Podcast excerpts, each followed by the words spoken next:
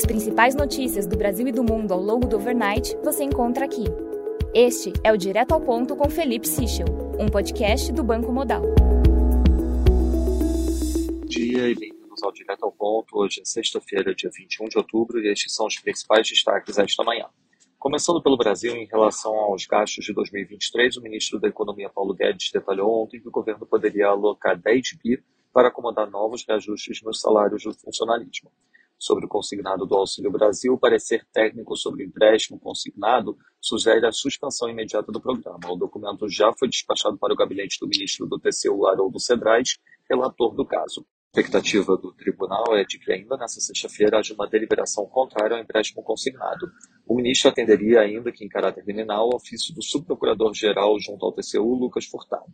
Segundo a Agência Estado, no movimento atípico, famílias que recebem Auxílio Brasil foram informadas pela Caixa de que o dinheiro do consignado que contrataram poderá ser depositado depois das eleições. O prazo inicial era de 48 horas. Em relação à campanha, a ministra Maria Cláudia Buchianelli, do TSE, suspendeu o direito de resposta para o candidato Lula, que daria a ele 164 inserções de 30 segundos na propaganda partidária do presidente Bolsonaro. O plenário da corte deverá analisar o caso. Após resolução do TSE para dar mais efetividade ao combate à desinformação no processo eleitoral, o presidente Bolsonaro disse que a decisão da corte foi censura e que o país está partindo para um estado ditatorial.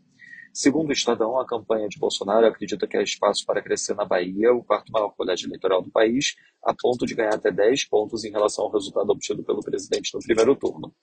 Já a participação do presidente Bolsonaro no podcast Inteligência Limitada superou a marca de 1,4 milhões de espectadores simultâneos ontem, em menos de uma hora de entrevista. Em relação à infraestrutura, o governo prevê assinar na próxima terça novos contratos de autorização ferroviária.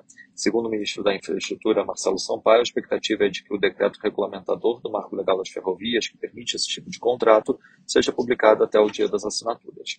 Passando para o setor internacional, no Reino Unido, as vendas no varejo de setembro recuaram 1,4% no mês, abaixo do esperado menos 0,5%.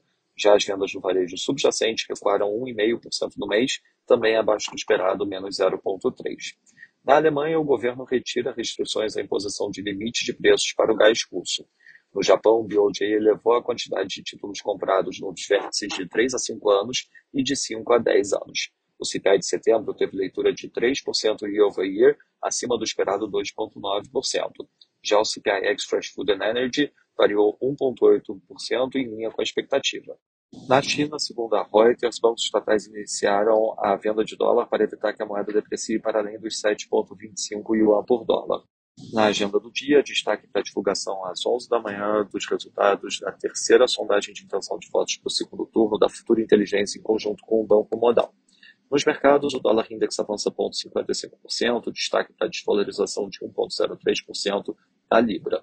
Nas moedas de economias emergentes, o peso mexicano desvaloriza 0,14%, enquanto o ramo sul-africano desvaloriza 0,59%.